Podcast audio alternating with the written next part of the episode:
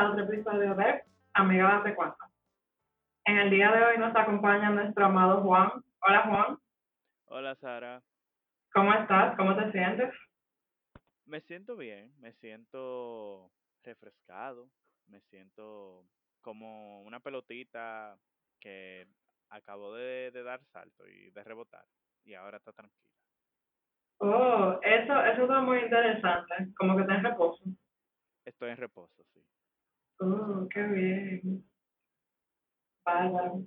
Yo, bueno, yo me siento como, tú ves las hojas de los árboles, que cuando le pasa la brisita, así, están como chilling, como bailando con la brisita, yo me siento así, Ok, muy bien, ¿verdad? sí, eso está Tú bien. sabes que, que pensando yo ahora, como que lo interesante que, que para describir estados emocionales a veces utilizamos eh, alguna imagen mental eh, y tomamos incluso algún objeto inanimado y, y le damos como, como movimiento, le atribuimos emociones. Claro, Tú sabes que, que pensando en eso, eh, y el motivo también obviamente del episodio de hoy, de repente yo siento que, que las palabras, cuando uno las sabe utilizar, ayudan mucho a explicar conceptos complicados. O no complicados, pero quizá como un poquito más complejos. Porque de repente yo decir que, ah, que estoy chilling, no describe full cómo realmente yo me siento.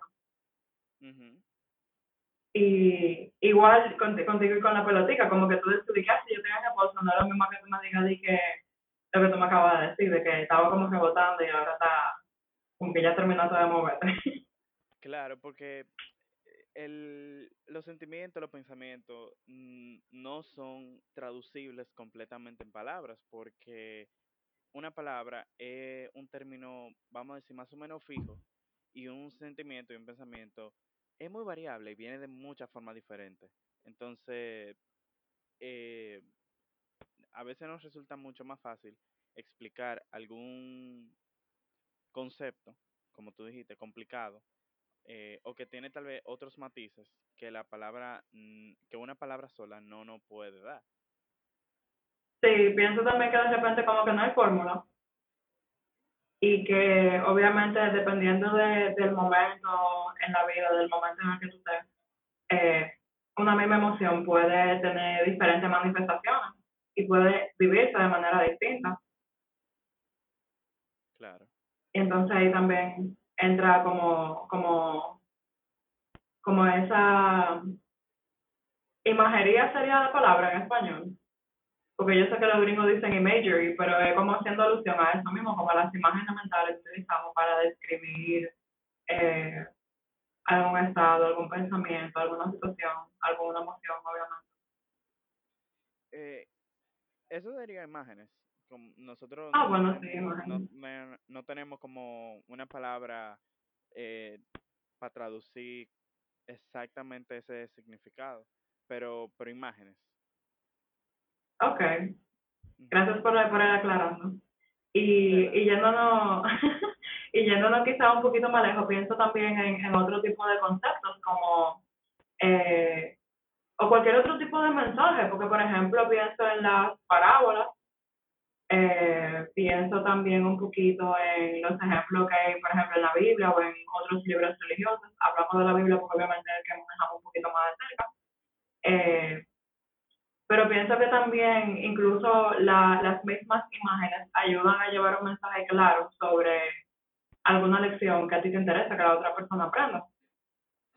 Sí, eso, eso es real. De hecho, la, a mí me encanta ese, ese ejemplo de las parábolas en la Biblia, eh, porque es un recurso literario y simplemente lo que se está haciendo es utilizar una imagen o representación de la vida cotidiana para dar a conocer un concepto, como venimos diciendo desde ahorita.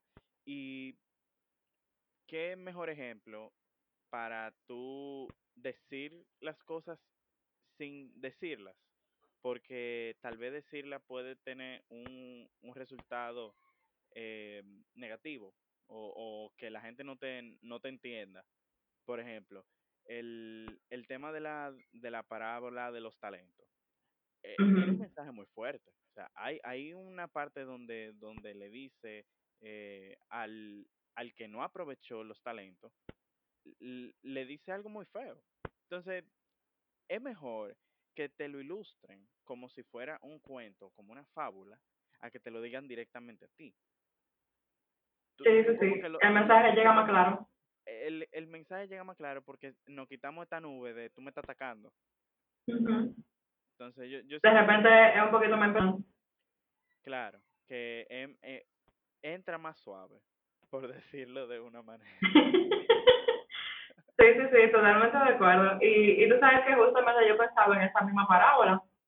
Eh, para el que no la conoce, no la ha escuchado, básicamente la parábola de los talentos relata eh, tres personas que se le dio una cantidad de dinero y las tres personas hicieron cosas diferentes con el dinero.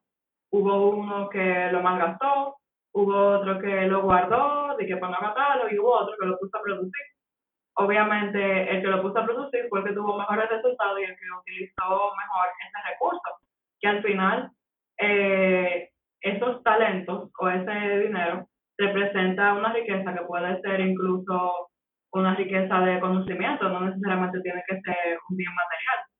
Claro. Y, y a mí me gusta mucho esa particularmente porque ¿qué, ¿qué tú haces con lo que te dan? Tú te lo quedas, tú lo malgastas, eh, o simplemente tú lo pones a producir lo tiras más para adelante, eh, también para que obviamente otra persona pueda tomar provecho de quizás ese conocimiento. Que en parte también es la misión eh, de este podcast, un poquito, eh, como que cualquiera que lo, que lo venga a escuchar pues, pueda tomar provecho de esto y quizás, quién sabe si hace algún aporte, como me ha pasado que me escriben personas contándome un poco de su historia y y obviamente en parte también eh, son analogías porque tienen una riqueza eh, de ese conocimiento intrínseco que tiene esta otra persona. Claro que sí. Y me, me pongo a pensar ahora mismo en, en eso que tú dices. Y si uno va a terapia o si uno quiere expresar su sentimiento de una forma tal vez más clara o que el otro la pueda entender, pudiéramos usar analogía muy fácilmente. Porque... Sí, totalmente porque vamos a decir, las palabras tienen mucho sesgo de, de cómo lo interpreta el otro. Pero una historia compleja, una historia completa, puede, puede venir cargada del significado que tú quieres transmitir y, y tal vez sea un canal más claro. Obviamente, siempre va a estar sujeta a interpretación, pero tú, cuando propones tanto elemento, eh, vamos a decir, se forma una idea más concisa como tú no solamente estás diciendo, ah, bueno, me siento como una pelota, pero una pelota eh, que acabó de rebotar y ahora está en reposo. O sea, tiene su significado. Eh, tú, puedes descifrar que ahí hay algo más que, que ser una pelota, porque tal vez lo que sea una pelota para ti no es lo mismo que ser una pelota para mí. Claro, totalmente. Y de hecho, si, si, si quisiéramos ir un poquito más lejos, y obviamente si tú me lo permites, eh, ¿Cómo se ve esa pelota? Eh, ¿Qué tipo de pelota es? ¿Qué tamaño tiene? ¿Tiene algún color? ¿Tiene alguna textura? Sí, es verde porque es mi pelota, obviamente. es verde. Eh, y es una pelota como que rebota, o sea, es fácil de rebotar. Eh, tiene como de goma o algo así. Como la que son de goma, ajá. Y, y qué sé yo. Eh, es un una pelota del tamaño de una mano, que tú la puedes coger con una mano. Y, y bueno, ya, ya, una pelota, ¿qué más, qué más va a tener? Una pelota, ¿qué más me puede decir? sí, ya, o sea. para que tú veas. Ya acabó ahí. Sí, no, pero para que tú veas, porque por ejemplo también eh, pienso que, que si yo fuera a describir mis hojas, mis hojas son como, obviamente son verdes, son como un verde claro. Eh, son como pequeñitas, pero son muchas. Eh, y el árbol en el que yo estoy en un bosque. So, ya de, de, ahí cada quien obviamente sacará sus conclusiones de qué uno quiso decir. Pero es interesante la, la misma como descripción de, del, del objeto, la misma descripción quizá del movimiento, eh, y de esa misma imagen, porque obviamente las palabras que usamos son nuestras, tú sabes, y, y yo creo que eso tiene mucho valor. Sí. Y ahora que tú mencionas bosque, hay unos ejercicios que creo que hacen en psicología, eh, que está el famoso cubo, pero hay uno que, también que es como de un bosque. Esos son analogías, ¿verdad? Sí, eso es una analogía. Aplicado, aplicado a psicología, ¿verdad? Sí, sí, sí. No, no recuerdo del bosque, pero sí me sé uno de un jardín. Y, y vamos a hacerlo breve. Eh, y esto es algo simplemente para dejarlo aquí y, y el que lo escuche y quiera compartirlo puede compartirlo también, nos puede escribir. Eh, imagínense, o bueno, en este caso, imagínate tú, Juan, que, que tú tienes un jardín. Que tú eres un jardín. Perdón, tú eres un jardín. ¿Qué hay en tu jardín? ¿Qué cosas tú puedes ver? ¿Cómo está el clima? Eh, ¿Hay flores? No hay flores. Perdón. Eh, tú tienes quizá alguna mata de fruta, ¿qué tipo de fruta tú tienes por ahí? Eh, ¿Hay agua? ¿No hay agua? Cuéntame un poco del tuyo, a ver. Bueno, mi jardín tiene muchas flores de todos los colores posibles. Es soleado. Tiene un par de matas que dan sombra, algunas flores que necesitan sombra. Eh, y hay muchos insectos. Y, y, los insectos están volando entre de flor en flor, así como la abejita. Ah, pues mucha vida en este jardín. Claro. Es que debe, debe serlo, debe tener, debe tener mucha vida. Sí, eso, eso sería lo ideal realmente. Un jardín saludable. Y, y sin embargo también puede haber quien, quien escucha eso y diga, oh, pero el mío está como, está como medio vacío, no tiene tanta cosa, tú sabes. y, y eso es interesante porque obviamente eh, como, como es una proyección a través de una imagen, eh, Sí. las palabras que tú usas para describirlo obviamente son tus palabras porque son tus imágenes y es de lo que tú tienes razón. Claro. Eh, y eso, eso está, está bien chulo, en verdad. Me gustaría realmente que si alguien en algún momento hace ese ejercicio, me cuente un poquito sobre esos jardines, eso estuviera interesante. Pero, pero yéndonos quizá un poquito también por otro lado, pensando ahora, y volviendo un poquito a la parte de, de hablar sobre nuestras emociones, eh, me llega mucho a la mente eh, el cuento de una amiga que, que tiene una hermana y la hermana tiene una bebé de como ocho meses o algo así. Y obviamente la niña todavía no, no habla en sí, sino que balbucea y eso. Y, y cuando la niña llora, por lo que sea, la mamá le dice, usa tus palabras, cuéntame, ¿tienes hambre? ¿Tienes sueño? ¿Quieres dormir? ¿Quieres agua? y, y, y pienso que de repente también eh, todo, todo el punto eh, de utilizar nuestras palabras eh, viene porque obviamente queremos reflejar un poquito de quién somos cuando nos expresamos. No es nada más quizá a través de, del arte como uno piensa normalmente o, o de, de la música o lo que sea, sino que también en el día a día las palabras que utilizamos no es que nos definen, pero sí dan como como una noción de quién somos y al mismo tiempo la elección que hacemos, sí, exacto, dan forma. Y al mismo tiempo, eh, precisamente como dan forma también, eh, en cualquier momento uno puede escoger utilizar otras palabras que, que puedan ayudar mejor a, a cultivar quiénes somos, a cultivar eh, pensamientos que no sean de, de mayor gratificación. Y obviamente con el tiempo, pues generar otro tipo de emociones. Claro. ¿En algún momento a ti te ha pasado eso, que tú te das cuenta de que tú estás usando quizá una expresión que, que de repente como que ya no te sirve mucho? Sí, sí, me, me, me ha pasado mucho, incluso intento siempre eh, guardar las palabras que uso por el, por el hecho de que puede ser que un, una serie de palabras eh, X tenga un significado que yo no, que yo no que no sea la intención, tú ves, que yo no intente comunicar. Por ejemplo, eh, en vez de, de- cuando algo me sorprende de, de una persona, eh, me ha pasado de que repetir la frase de que, ah, pero tú eres loco, ah, pero tú eres loca. En vez de decir eso, yo digo, bueno, espérate, en vez de yo primero asumir el estado de una persona, yo mejor debería preguntar, ve acá, ¿y, y, y cómo tú te sientes? O, o por qué tú hiciste eso. Como, como en vez de yo asumir algo, mejor pregunto. y, es, y es simplemente un cambio de palabra. Tal vez la intención es la misma, pero el, el uso y la forma es diferente. Sí, y pienso que de repente incluso hasta el tú comenzar a utilizar ese tipo de cosas también cambia obviamente eh, la perspectiva desde la cual tú estás viendo la situación. Porque obviamente un, ah, pues tú eres loco, no suena igual que un, hey, tú estás bien.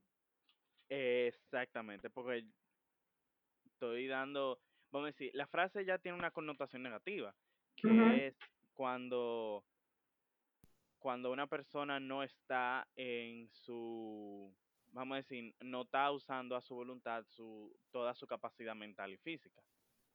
Entonces ya yo estoy presumiendo que por alguna actuación ya tú no tienes capacidad de controlarte. Entonces, en vez de yo asumir que tú no tienes poder de ti, yo mejor pregunto, ven acá, ¿todo bien en casa? O sea, hiciste una, una acción que no resuena con lo que yo entiendo que es lógico y simplemente quiero saber, ven acá, ¿por qué tú hiciste esto?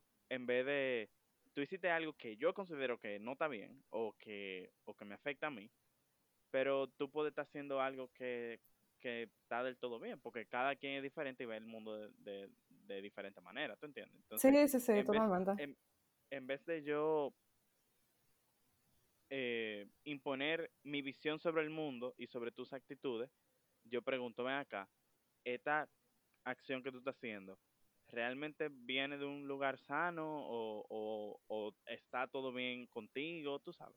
Sí, y también sobre todo porque pienso ahora que de repente la, la primera de, ah, pues tú eres loco, es como emitiendo juicio quizá y obviamente etiquetando a una persona por una acción y la otra es un poquito más como entendiendo que eso es una acción y que eso no es lo que te define y que quizá tú necesitas ayuda.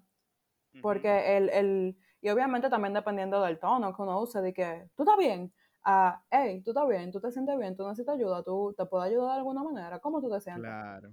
Eh, cae y se percibe totalmente diferente y, y, obviamente se valora muchísimo más. Y, y si hay algún conflicto, así como tú mencionas, pues ya ese conflicto lleva todas las de ganar en el sentido de que, de que existe mayor posibilidad a, a una buena resolución a simplemente verlo como, como ay, pero, ¿y este? Sí, exacto. Wow, y así uno puede seguir y, y, totalmente irse en una pensando en, en, en, otras analogías para otros casos también. Eh, por ejemplo, ahorita también tú decías que, que se utilizan en terapia. Pues mira, sí, y, y, yo creo que, y voy a decir esto como terapeuta y como paciente, porque el poder utilizar analogías para describir un estado emocional o un estado anímico, eh, definitivamente brinda muchísima más claridad con respecto a qué es lo que está pasando.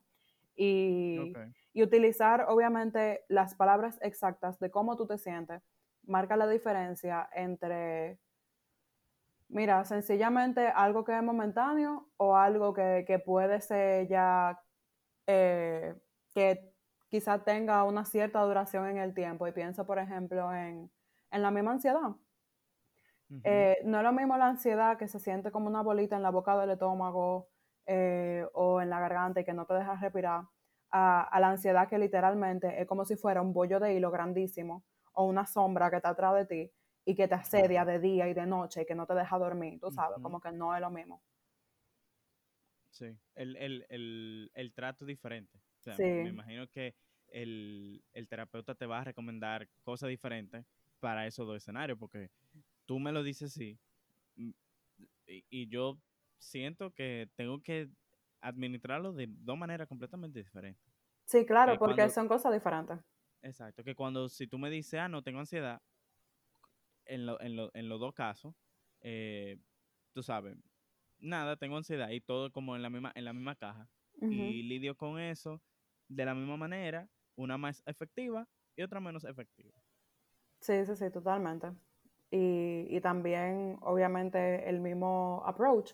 Por eso, por eso a mí me gustan tanto las preguntas que son abiertas. Tú sabes, en vez de decirte, ¿tú te sientes así? Yo prefiero preguntarte, dime tú, habla tú, dale tú para allá, explícame tú, porque al final el que sabe qué es lo que está pasando contigo y, y con tu mundo interno, eres tú mismo. Yo, no, yo ahí no tengo eh, toma de decisión, ni tengo poder, ni tengo nada. O sea, yo estoy aquí, obviamente, como, como espectadora y, y obviamente con la intención de ayudarte. Eh, ya sea como terapeuta o si tú eres mi amigo o si tú eres alguien cercano a mí que yo quiero mucho y que pueda ayudar. Eh, a mí no me queda de otra que simplemente sentarme y escuchar tus palabras, porque yo quiero saber cómo se siente para ti y yo quiero saber qué significa esta situación para ti. Sí, y eso obviamente va a reflejar qué poder de acción tenemos. O sea, si yo me siento ahogado en un vaso de agua, dice mucho de, de, de cómo yo estoy en capacidad de responder a esta situación. En vez de, si yo digo, o sea, mira, mira qué diferencia, las dos referencias van a ser de agua. La primera es me estoy ahogando en un vaso de agua y la segunda es me mojé hasta las rodillas de agua. Me siento incómodo porque tengo los pies mojados, pero sé que voy a llegar a algún punto y me voy a secar. Sí, sí, sí. ¿Entiendes? Como eh, tengo dominio de esta situación y la otra es me, me jodí. sí, totalmente.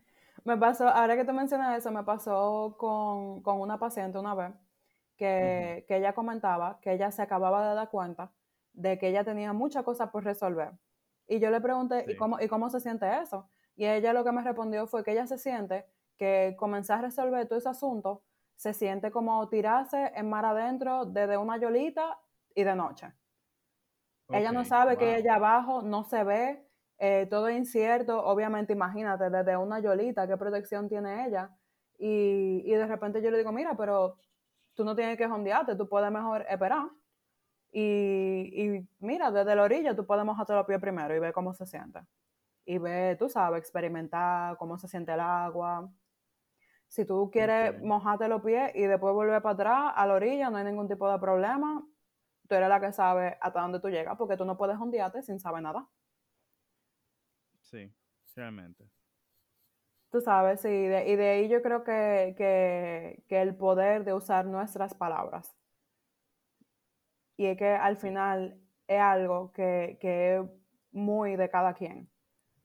Y que no es lo mismo yo hablar de algo como quizá lo hablaría fulano, a hablar de algo que para mí es importante, justamente como yo me siento y describiéndolo como yo me siento, porque es mío.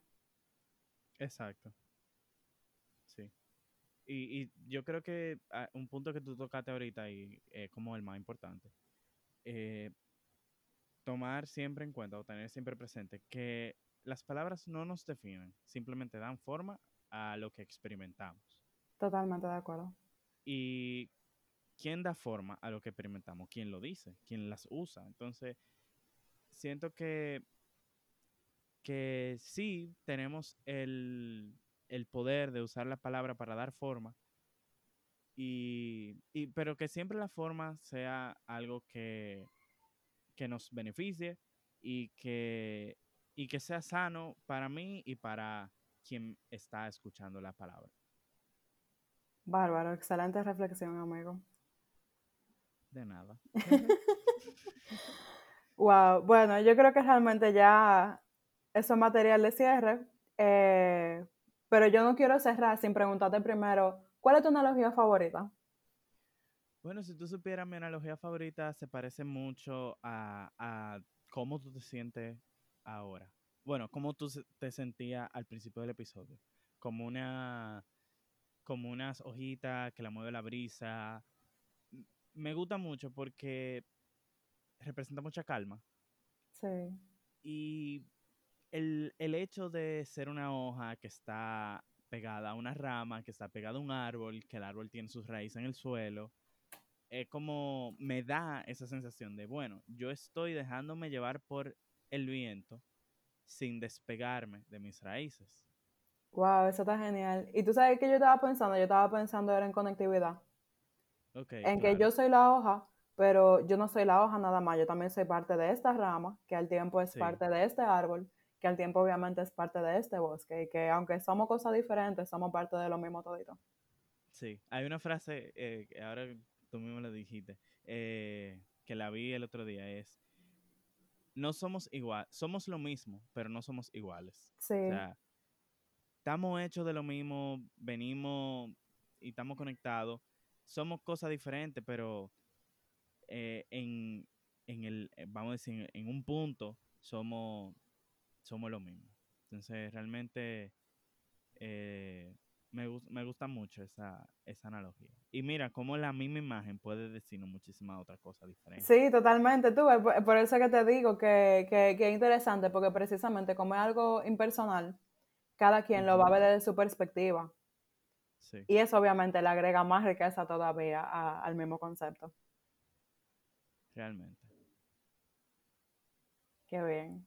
Pues eh, tú no me preguntaste, pero yo la quiero utilizar y mi analogía favorita definitivamente, y es algo muy dominicano, y es porque es una lección que yo aprendí bien a la mala, de, de cuando dicen que, ah, que sale más cara la sal que el chivo. Ah, sí. Óyeme, eso es una cosa, mira, verídica. ¿Y qué te dice? ¿Y qué te dice esa, esa analogía?